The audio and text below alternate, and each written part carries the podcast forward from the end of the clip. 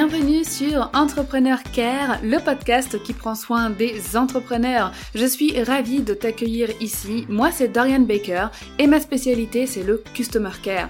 Après plusieurs années à bosser comme manager Customer Care pour un groupe anglais de cosmétiques, j'ai décidé en 2019 de tout plaquer et de devenir entrepreneur avec comme seul objectif de t'apporter les connaissances et les compétences dont tu as besoin pour développer ton business grâce à la relation client.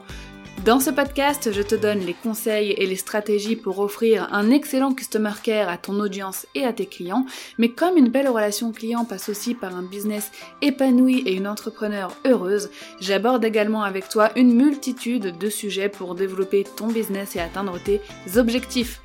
Au travers de mes épisodes, je t'envoie aussi toute la bienveillance et la motivation dont tu as besoin. Alors abonne-toi au podcast et sois prête car ensemble nous allons faire fleurir ton business avec le Customer Care.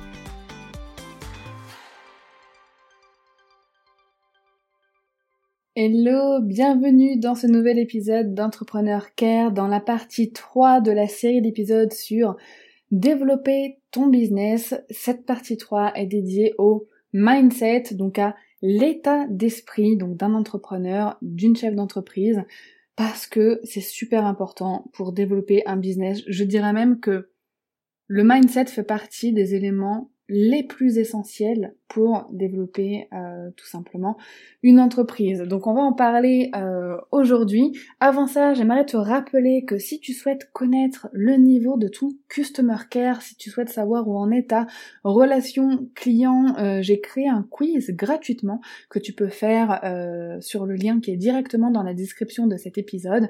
Ça te permettra de savoir où tu en es avec une notation très claire allant de 1 à 5 étoiles. J'espère pour toi que tu décrocheras les 5. Mais si c'est pas le cas, sache que tu bénéficieras de conseils pour développer encore plus ta relation client et offrir un merveilleux customer care à ton audience, à tes prospects et à tes clients. Je te laisse faire ce quiz pendant que tu écoutes l'épisode ou juste après, c'est comme tu veux. Donc comme je le disais, l'état d'esprit c'est indispensable pour développer un business, mais c'est aussi l'une des choses parfois les plus difficiles. Parce que développer un mindset de chef d'entreprise, c'est accessible à tout le monde. Ça, je le dis haut et fort. Il y a plein de gens qui disent que c'est pas fait pour tout le monde, mais il y a quand même une nuance à apporter. Moi, je pense que de développer un état d'esprit, c'est accessible à tout le monde. C'est juste que euh, tout le monde n'a pas la volonté de le faire, tout le monde n'est pas forcément prêt le faire, mais si on a la volonté, si on a la détermination, il suffit de travailler sur soi et parfois aussi sur son entourage pour développer un état d'esprit de chef d'entreprise. Donc c'est compliqué, je comprends, hein, de se dire que le mindset c'est l'une des choses les plus importantes parce que c'est impalpable. Il n'y a pas d'action précise à réaliser, il n'y a pas un plan d'action euh, à suivre étape par étape pour avoir un bon mindset. Moi, dans cet épisode, je vais te dire comment j'ai pu me forger l'état d'esprit que j'ai aujourd'hui. Et en plus, tu vois, je sais qu'il va encore évoluer. Donc, les choses que je vais te partager aujourd'hui et l'état d'esprit dans lequel je suis aujourd'hui, euh, ce sera sûrement pas la même chose dans un an, deux ans ou dix ans, tu vois. Il y a toujours du travail à faire. Je pense qu'un mindset est en constante évolution. On est toujours en train de d'apprendre, de, de développer un meilleur mindset quand on est dans cette démarche. Mais moi, je considère aujourd'hui que j'ai déjà un, état d'esprit bien solide. C'est vraiment une de mes forces. J'en suis consciente et, c'est pas un manque de modestie de le dire. C'est juste un, constat des faits. Euh, et je suis fière d'être arrivée là parce que je, pars pas non plus de, comme on dit, je suis pas née avec une petite cuillère en or dans la bouche. donc, euh, donc voilà. Donc, qu'est-ce que l'état d'esprit? Quand on reprend un petit peu la définition. Si je prends la définition que j'ai trouvée sur Wikitionnaire, euh, ça dit que c'est un état psychique, notamment affectif, le relié aux humeurs, aux émotions, aux sentiments, à la motivation, c'est une attitude intérieure. Alors moi, je vais quand même modifier un peu cette définition, tu me connais. Euh, moi, je dirais qu'effectivement, c'est l'état psychique dans lequel on choisit d'être selon les interactions extérieures, donc les informations qu'on va percevoir, qu'on va recevoir, et les interactions intérieures, nos sentiments, nos émotions, nos humeurs, etc., etc. Pour cultiver un état d'esprit d'entrepreneur, on est d'accord, oui, il y a des environnements qui favorisent un mindset d'entrepreneur, ou pas. Euh, je te réfère à euh, mon histoire que j'ai partagée dans l'épisode 73. Euh, le titre, c'est d'ailleurs très clairement On m'a toujours prédit un sale avenir. Donc pour te dire que j'ai pas eu forcément un environnement super favorable au fait d'être motivée, d'avoir confiance en moi, de me dire que, que tout est possible, de me dire que je vais y arriver, parce que quasiment toute ma scolarité, on m'a répété que j'allais pas y arriver dans la vie, que j'allais pas avoir un bel avenir professionnel.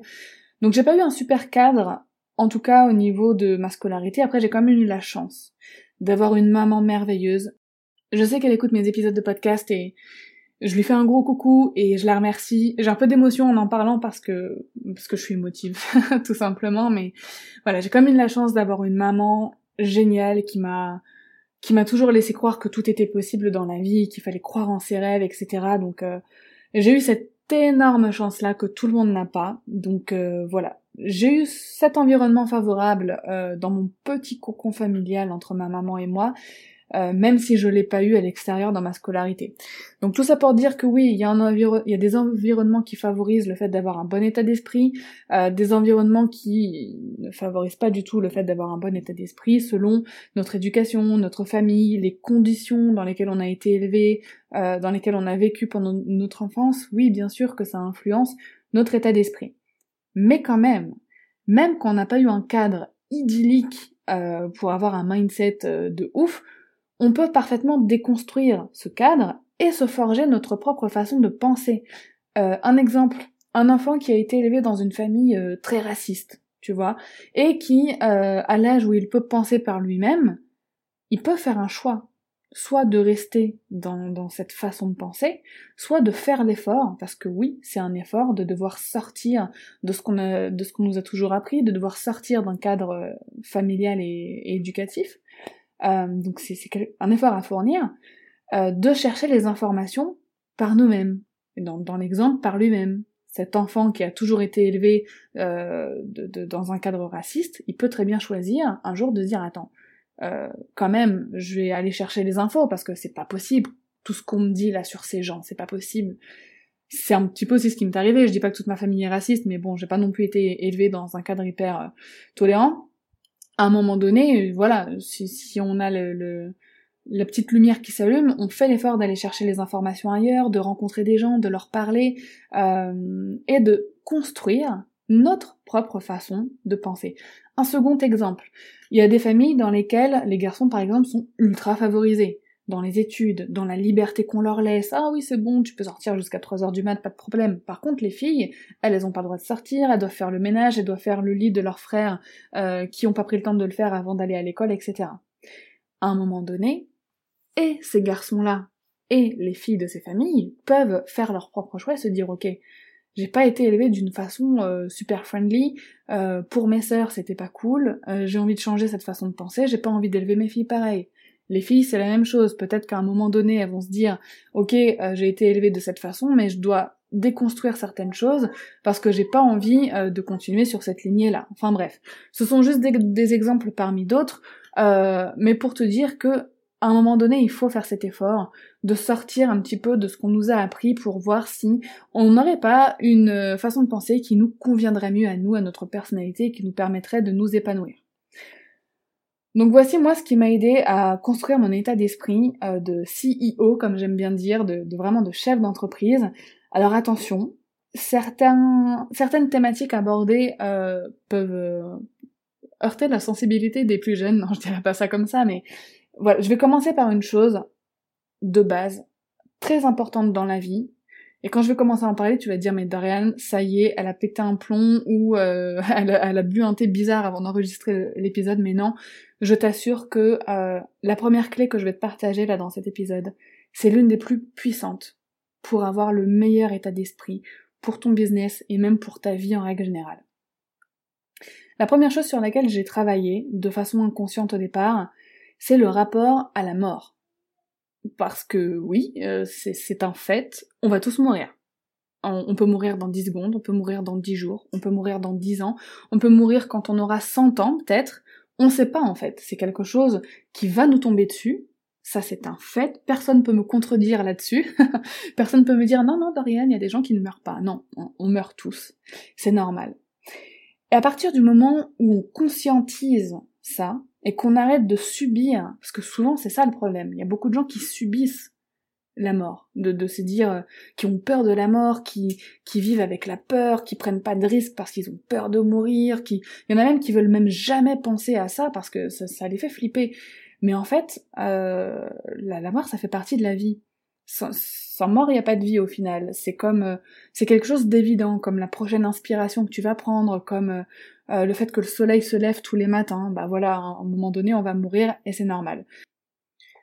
Et donc quand on part de ce principe, euh, en fait on vit un petit peu différemment parce que quand on sait que tout peut s'arrêter un peu d'une minute, à l'autre, bon je suis un peu drama, mais on profite beaucoup plus euh, de la vie en fait. Quand on a conscience que ça, quand on a conscience de la mort, on profite beaucoup plus de la vie, on a vraiment envie d'aller au bout de, bah, de ses projets, on a envie d'aller au bout de ce qu'on fait, etc.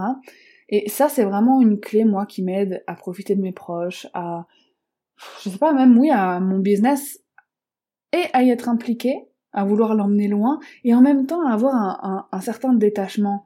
Parfois je me dis, ok, si ça, ça marche pas, bah c'est pas grave, il y a pire, et, et je continuerai. Enfin bref, je trouve que c'est une philosophie qui permet vraiment de, d'améliorer pas mal de choses dans sa vie, y compris son business. La deuxième clé, c'est que je pense à moi d'abord. Alors pas d'une façon égoïste, c'est que mais je pense d'abord à mon bien-être par rapport à mon business. C'est-à-dire que si il euh, y a une stratégie qui me plaît, je la fais. Sinon, je la fais pas. S'il y a un développement de business qui me plaît, je le fais. Sinon, je le fais pas. Si il euh, y a une nouvelle tendance de produits, services à sortir qui me plaît, bah je le fais. Mais si ça me plaît pas, je ne le fais pas. En fait, je pense d'abord à moi, mon bien-être euh, physique et psychologique avant toute chose. Et mon business suit les indications qui découlent de bah, de moi en fait en, en priorité. Et ça c'est super important pour bien développer un business parce que si on ne pense pas à soi d'abord, avant son business, on risque très vite de créer un monstre, de créer un business en fait qui va nous bouffer tout notre temps, toute notre énergie, tout, toute notre motivation, tout, toute notre bonne humeur, et ça c'est vraiment pas le but. Ensuite, euh, une autre clé euh, pour aider à, forger un bon mindset, c'est la bienveillance la bienveillance envers toi et envers les autres. Vouloir le bien aux autres, souhaiter le bien aux autres, souhaiter aux autres ce qu'on aimerait pour nous-mêmes et se souhaiter à nous-mêmes aussi euh, le bien. Tu vois ce que je veux dire? Alors, bien évidemment, toutes ces clés, comme je te dis, c'est vraiment des choses impalpables. Ce sont des axes à, travailler dans ton état d'esprit, dans ta façon de penser. Par exemple, euh, si quand euh, quelqu'un de ton entourage t'annonce une bonne nouvelle, ou si tu vois sur les réseaux sociaux quelqu'un qui réussit quelque chose, analyse ton premier sentiment. Si ton premier sentiment c'est du bonheur, si tu te dis ah mais c'est génial ce qui arrive à cette personne, c'est c'est ouf, je suis trop contente pour elle, et eh bah c'est très bien, c'est que t'es sur la bonne voie. Mais si à l'annonce d'une bonne nouvelle, ou si quand tu vois quelqu'un heureux, ton premier sentiment c'est de la tristesse, ou de la jalousie, ou de la culpabilité, ou alors tu te dis mais pourquoi les autres ils ont ça et pas moi, euh, que tu dis mais euh, les gens devraient pas afficher leur bonheur comme ça. Si voilà, s'il y a des sentiments négatifs qui arrivent, là tu dois travailler sur ton mindset, parce que le bonheur des autres ne devrait pas avoir un impact négatif sur toi.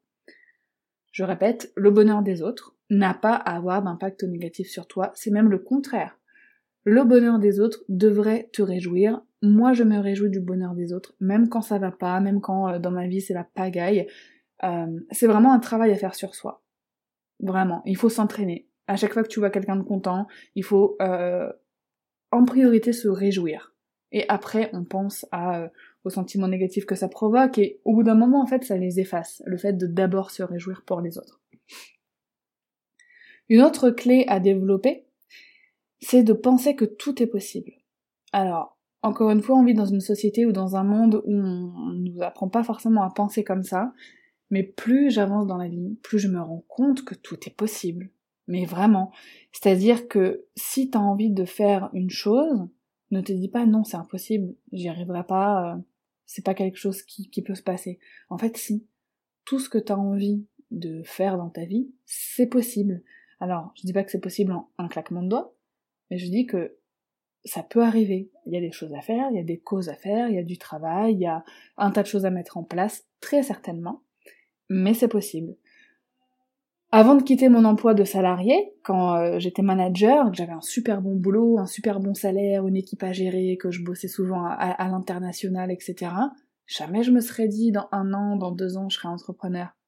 Au début de, de mon entrepreneuriat, quand j'étais freelance, et que mon chiffre d'affaires c'était 1500 euros par mois, jamais je me serais dit qu'un jour je pourrais faire euh, 10 000 euros en 48 heures.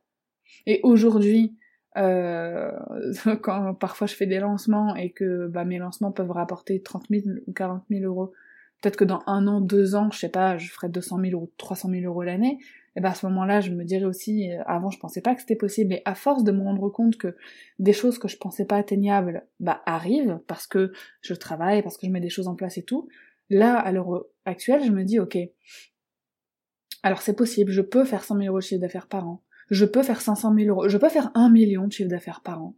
Si je mets les choses en place, c'est possible. Et en fait, le fait de le penser, d'y croire, euh, ça change tout dans son état d'esprit. Parce qu'il faut savoir que, alors j'ai pas les pourcentages, j'ai pas les, les chiffres en tête, mais il faut savoir que notre subconscient, notre inconscient, c'est la plus grosse partie de notre cerveau. Alors c'est peut-être un petit peu faux ce que je dis. Ce que je veux dire, c'est qu'on utilise consciemment une minuscule partie de notre cerveau par rapport à toutes ses capacités. Et on le voit euh, avec les rêves, par exemple. Quand on rêve la nuit, parfois on se réveille le matin, on se dit mais d'où mon cerveau a inventé des trucs pareils? Et ben tout ça c'est le subconscient. Et il faut savoir que ça travaille en arrière-plan tout ça, sans que tu t'en rendes compte. Ton cerveau il est en permanence en train de travailler. Là, je suis en train d'enregistrer un épisode de podcast. Mon cerveau, il fait des trucs que dont je suis même pas au courant là en même temps que j'enregistre, tu vois. Et toutes ces pensées-là, euh, que tu vas insuffler à ton esprit, oui c'est possible, oui c'est possible, oui c'est possible, ton cerveau, il va travailler tout seul dessus sans que tu t'en rendes compte. Donc au final, tu fournis 20% d'efforts conscients, en, en croyant au fait que c'est possible, que oui tu vas y arriver, que oui t'en es capable, c'est juste 20% d'efforts. Les 80% du travail restant de ton mindset, c'est ton inconscient qui le fait. T'as même pas à t'en soucier.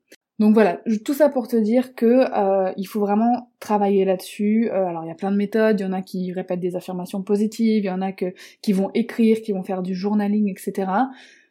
Moi c'est juste que quand j'ai une idée en tête, même si je me dis, ouais, c'est chaud quand même, c'est une idée, euh, elle est grande quoi cette idée, je me dis non mais c'est pas grave, c'est possible. Je la note et ensuite j'analyse dès que je peux comment je peux faire pour la mettre en place. Vraiment. Je répète encore une fois, tout est possible. Tu veux partir vivre dans un autre pays, c'est possible. Tu veux monter ton business, c'est possible. Tu veux, euh... enfin, je vais prendre un exemple tout bête. J'ai écouté un épisode de podcast de, du podcast qui s'appelle Bliss Stories il y a pas longtemps, d'une fille qui est née sans utérus. Donc Bliss Stories pour euh, pour la petite histoire, c'est un épisode qui, enfin c'est un podcast qui euh, raconte des histoires de, de femmes de, de maternité, donc de leur accouchement, etc. Il y a une femme qui est intervenue sur ce podcast qui est née sans utérus. Cette femme, née sans utérus, a réussi à avoir un enfant dans son ventre et elle a accouché. Ça, c'est vraiment le parfait exemple que tout est possible. Cette fille n'avait pas d'utérus, donc elle ne pouvait pas avoir un enfant à la base. Sauf que la médecine fait que maintenant on peut faire des greffes d'utérus, qu'elle a eu une greffe d'utérus qui a fonctionné, et qu'elle a pu avoir un enfant naturellement, et qu'elle a accouché. Donc voilà, si elle, une femme sans utérus, a pu avoir un enfant, sache que tout est possible pour n'importe qui. Euh, je dis pas que c'est facile, je dis pas que ce sera facile, mais tout est possible. Ça, c'est vraiment quelque chose que je veux que tu incrustes dans ton esprit. Dis-toi que tout est possible, crois-y et laisse les 80% de ton subconscient faire le boulot pour continuer à forger ton mindset là-dessus. Ensuite, et ça va toujours un petit peu dans le même sens, il ne faut pas limiter tes ambitions et il ne faut pas avoir peur de tes propres ambitions. Très souvent, c'est ce qui nous arrive. Moi aussi, ça m'arrive parfois. Il y a des jours où je me dis, ah, j'ai envie de faire ça, ça, ça, et tout d'un coup, ça me fait peur, et je me dis, mais comment je vais faire? Mais ça va demander de l'investissement, mais ça va me demander du temps, des gens, des compétences, je, je vais m'embarquer dans un truc que je vais plus maîtriser. Et en fait, souvent, on se freine nous-mêmes dans nos ambitions, et c'est dommage. Je te dis pas que si demain, euh, tu te dis, je veux monter une multinationale, que tu dois le faire le lendemain. C'est pas possible, Rome ne s'est pas construit en un jour, comme on dit. Mais ne limite pas tes ambitions laisse ton esprit euh, te dicter euh, certaines choses. Parfois, tu peux avoir des idées parasites comme ça, et parfois, ce sont les meilleures idées que tu puisses avoir. Note-les et reviens-y plus tard. Mais vraiment, ne, ne freine pas tes ambitions. une autre clé super importante pour euh, te forger un mindset de chef d'entreprise, c'est de cultiver la positivité. Alors je sais, tu vas peut-être te dire, j'en ai marre de toutes ces personnes qui disent faut être positif, positif par-ci, positif par-là, etc. Moi je ne te dis pas que tu dois sourire H24, je ne te dis pas que tu n'as pas le droit d'être triste, je ne te dis pas que tu n'as pas le droit d'être déprimé de temps en temps, que tu n'as pas le droit de te plaindre, non. Par là je veux dire que tu dois accueillir tous les sentiments que tu ressentes, les bons comme les mauvais, c'est normal. Euh, moi aussi qui suis une personne super positive, positive, pardon, je dois t'avouer qu'il y a eu des moments dans ma vie où c'était pas facile de cultiver cette positivité. Là, je viens de vivre un mois de mai où on était encore euh, en quarantaine, où euh, mon mari a eu le Covid, où j'avais peur de l'attraper, j'avais peur que ma fille l'attrape. Euh, nos vacances sont totalement remises en question pour la troisième fois à cause du Covid, etc. Et pendant trois semaines, j'étais quasiment pas présente sur les réseaux, j'avais pas envie de parler, j'ai pas enregistré de podcast. Heureusement qu'il y en avait qui étaient programmés, parce que j'avais plus d'énergie. J'étais pas bien. Et je me suis dit, ok, je vais pas me forcer, je vais accueillir ces sentiments. Je vais les laisser s'exprimer parce que s'ils sont là, c'est qu'il y a une bonne raison. Mais par contre, faut pas trop laisser traîner ça. C'est-à-dire qu'à un moment donné, une fois que ça y est, j'ai pu évacuer comme, euh, comme je pouvais, c'est pas forcément facile, mais bon, chacun son truc, euh, je me dis ok là ça y est, il faut quand même que je me remette dans un bon état d'esprit. Et en fait ce que je fais à chaque fois c'est que je pense à pire que moi. Alors euh, c'est peut-être facile à dire, mais surtout avec ce qui se passe en ce moment dans le monde, je me dis non mais ok j'ai été confinée chez moi, mais j'ai quand même une maison, j'ai à manger. Euh, grâce à Dieu, voilà, j'ai beaucoup de positifs dans ma vie, il faut que j'en prenne conscience. Pour ça aussi, je pratique la gratitude, le fait de prendre conscience de tous les bienfaits qu'il y a dans notre vie et d'en être reconnaissant. Franchement, ça change tout. Ça, c'est vraiment une bonne manière de cultiver la positivité. Euh, encore une fois, ça fait partie du fait de penser que tout est possible. C'est le fait de se dire, ok, aujourd'hui, ça va être une bonne journée. Essayer au maximum d'avoir des pensées positives et les pensées négatives, euh, les pensées parasites comme ça. Essayer de euh, les analyser, de se dire, ok, pourquoi je pense ça, et ensuite tout de suite de la contredire avec une pensée positive. Par exemple, ça peut être ça peut être, je sais pas, oh, aujourd'hui je suis fatiguée, j'ai pas beaucoup dormi parce que ma, ma fille s'est réveillée toute la nuit, elle m'a empêché de dormir, je me sens crevée. Ok, t'as le droit de penser ça, on se plaint, ça y est, la pensée négative sur le fait qu'on n'a pas dormi la nuit, elle est là. Et puis on se dit, ok, bon, mais bon, je suis quand même reconnaissante, ma fille elle est adorable, c'est pas de sa faute si elle se réveille la nuit, euh, et puis de toute façon ça va passer et je vais me reposer plus tard. Voilà. Pensée négative, euh, on l'annule avec une pensée positive par derrière si, euh, si on peut. Après, ça dépend des situations, ça dépend de plein de cas. C'est une gymnastique d'esprit, hein. Faut pas croire que je voilà, j'ai toujours fait ça. C'est une gymnastique. Au début, on se force à le faire, il faut penser à le faire, et au bout d'un moment, ça devient totalement euh, naturel, ça devient une évidence, ça devient une habitude, et on se rend même plus compte qu'on le fait encore une fois. c'est 80, c'est 20% de travail qu'on insuffle pour qu'ensuite les 80% de notre subconscient travaillent en arrière-plan. Ensuite, il faut se détacher du jugement des autres.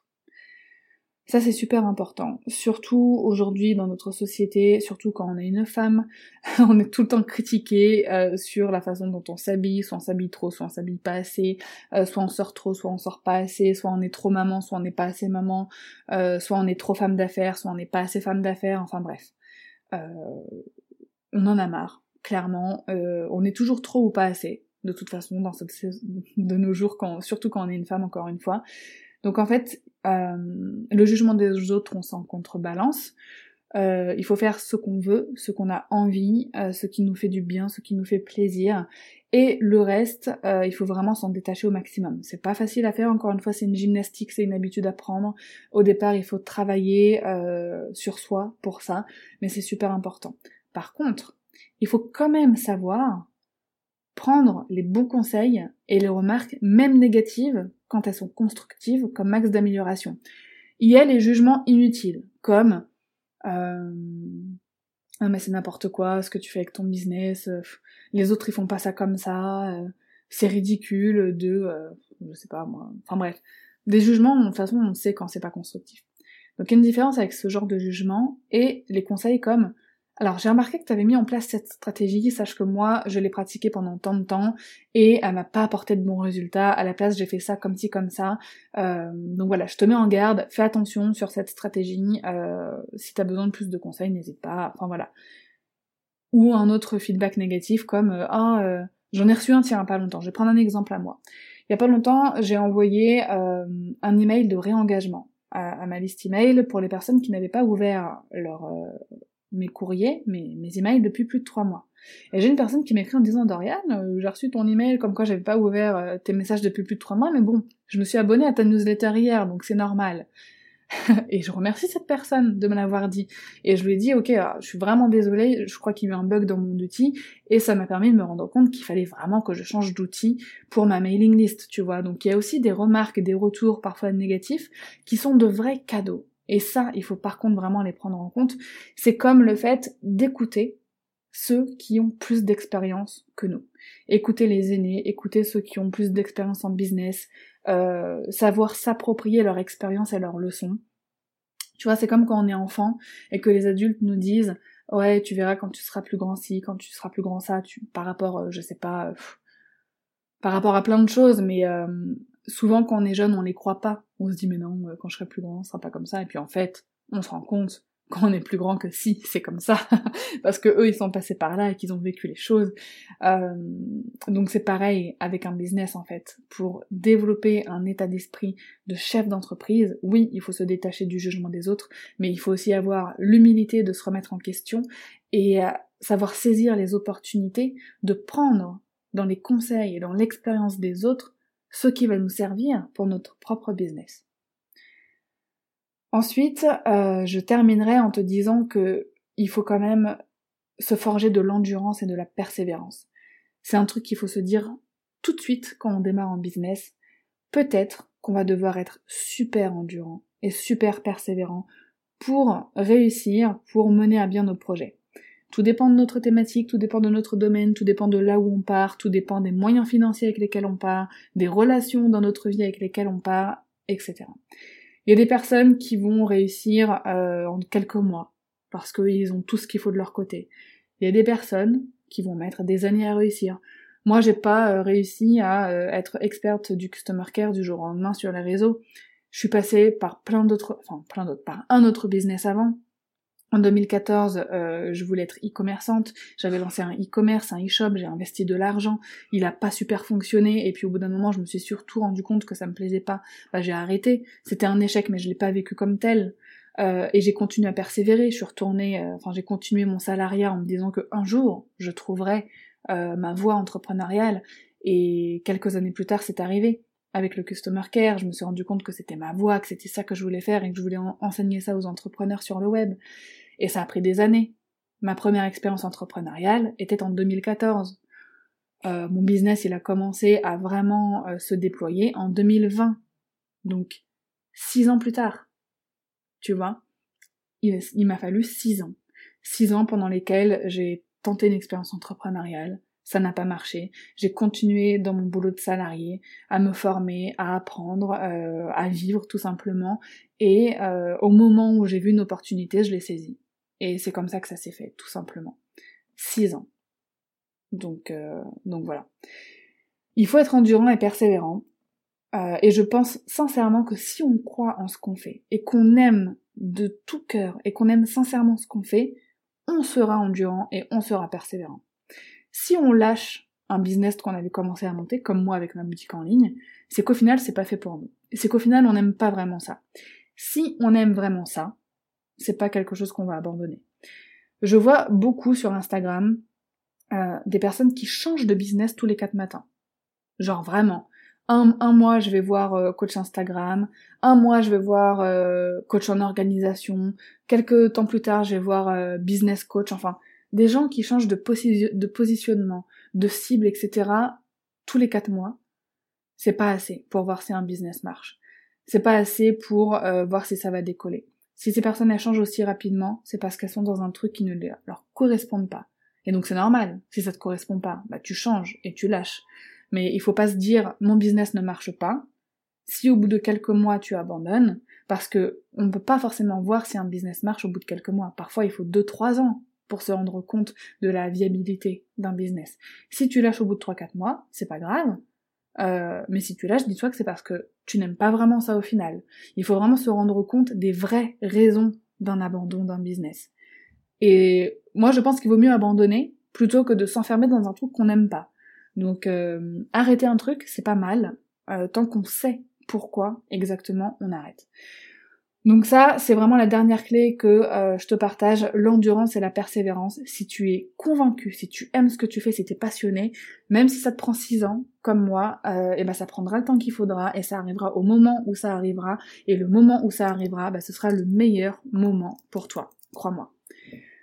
Donc pour récapituler rapidement toutes les clés euh, qu'on a vues dans cet épisode, c'est déjà d'avoir de conscientiser le fait que bah on va mourir tout simplement et qu'il faut profiter de la vie, qu'il faut faire ce qu'on a envie de faire maintenant, sans attendre, sans remettre à plus tard, parce qu'il n'y aura peut-être pas de plus tard. Désolé, c'est pas super joyeux, mais c'est un fait qu'il faut vraiment intégrer. Il faut d'abord penser à toi, à ton bien-être, à ton bien-être psychique, psychologique, euh, physique, familial, etc. Euh, avant de penser à ton business. Ton business ne doit pas être un monstre que tu crées qui va bouffer ton temps et ton énergie. Tu dois faire preuve de bienveillance envers les autres et envers toi-même. Tu dois te souhaiter le bonheur, tu dois te vouloir du bien, mais tu dois aussi vouloir le bien aux autres, vouloir que les autres soient heureux. Tu dois te réjouir aussi bien de ton bonheur que du bonheur des autres. Il faut que tu te dises que tout est possible. Ça, c'est vraiment, euh, c'est la vérité, c'est un fait, tout est possible dans la vie. Il ne faut pas que tu limites ton ambition, n'aie pas peur de voir grand. T'es pas obligé d'appliquer euh, tes, idées de génie tout de suite, tu les mets dans un coin, tu y reviens plus tard, mais euh, ne les freine pas, ne les étouffe pas. Parce que dans tous les cas, si c'est un truc qui te, qui te prend au trip, ça va ressurgir à un moment donné. Il faut que tu cultives la positivité, que tu cultives la pensée positive. Et le mot cultiver est super bien choisi.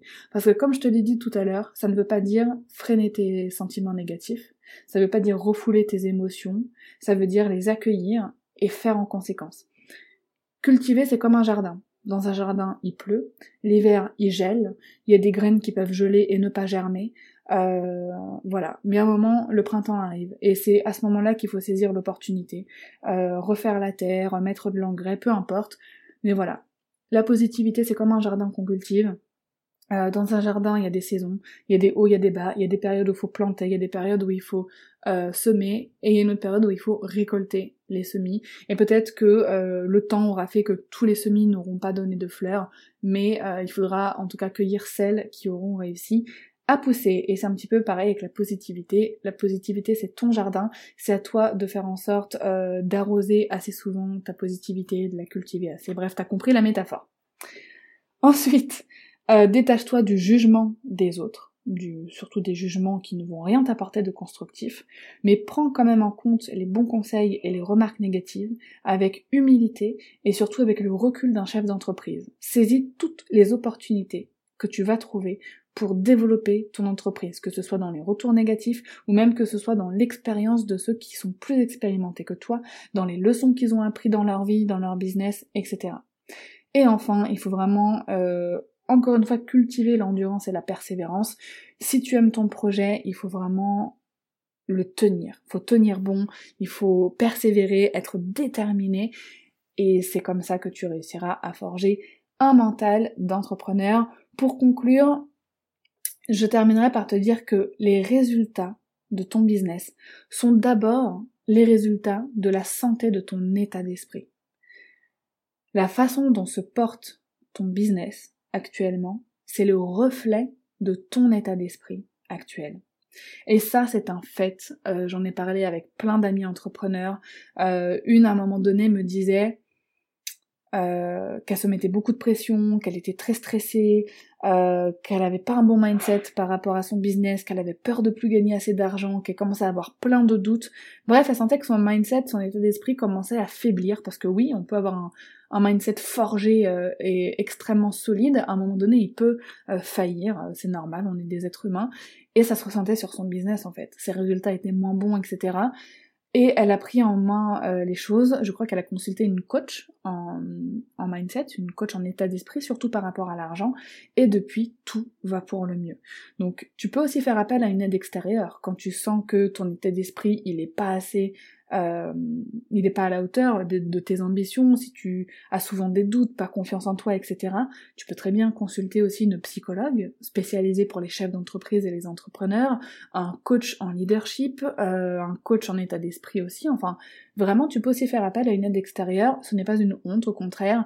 Moi, je trouve que quand on reconnaît qu'on a besoin d'aide, c'est une vraie force parce qu'on peut agir et on peut régler justement ces problèmes-là et bah, c'est la clé de tout en fait. Un entrepreneur, c'est ça, hein. Euh, ça trouve des problèmes, ça trouve des solutions et ça règle les problèmes avec ces solutions-là. Merci beaucoup d'avoir écouté cet épisode jusqu'au bout, j'espère qu'il t'aura plu. Encore une fois, je sais, ce sont des conseils impalpables. J'ai essayé au maximum de te donner les pistes euh, que tu pouvais utiliser pour cultiver tout ça, pour cultiver un état d'esprit euh, d'entrepreneur positif, endurant, euh, persévérant, voilà, où tout est possible, bienveillant, etc. Tu peux utiliser euh, l'affirmation positive, tu peux utiliser l'écriture, tu peux regarder des vidéos motivantes, des vidéos de personnes qui sont spécialisées là-dedans, euh, qui vont te motiver, qui vont te rebooster, écouter des podcasts aussi, comme celui, comme là tu es en train de faire aussi, ça peut t'aider. Si jamais tu as d'autres conseils, si jamais euh, tu veux réagir sur cet épisode, n'hésite pas à en parler sur les réseaux, à le partager autour de toi, à venir réagir sur mon Instagram aussi, à Dorian underscore Baker. Tu peux me laisser une note euh, sur Apple Podcast et euh, un commentaire. Moi, ça me ferait super plaisir de savoir ce que tu penses de mon podcast. En plus, en ce moment, je n'ai plus d'avis à partager parce que je vous les ai tous lus. Donc, ça me ferait plaisir d'avoir de nouveaux euh, avis à lire dans les prochains épisodes. En attendant l'épisode de la semaine prochaine, porte-toi bien, prends soin de toi, prends soin de ton état d'esprit et je te souhaite une très belle journée.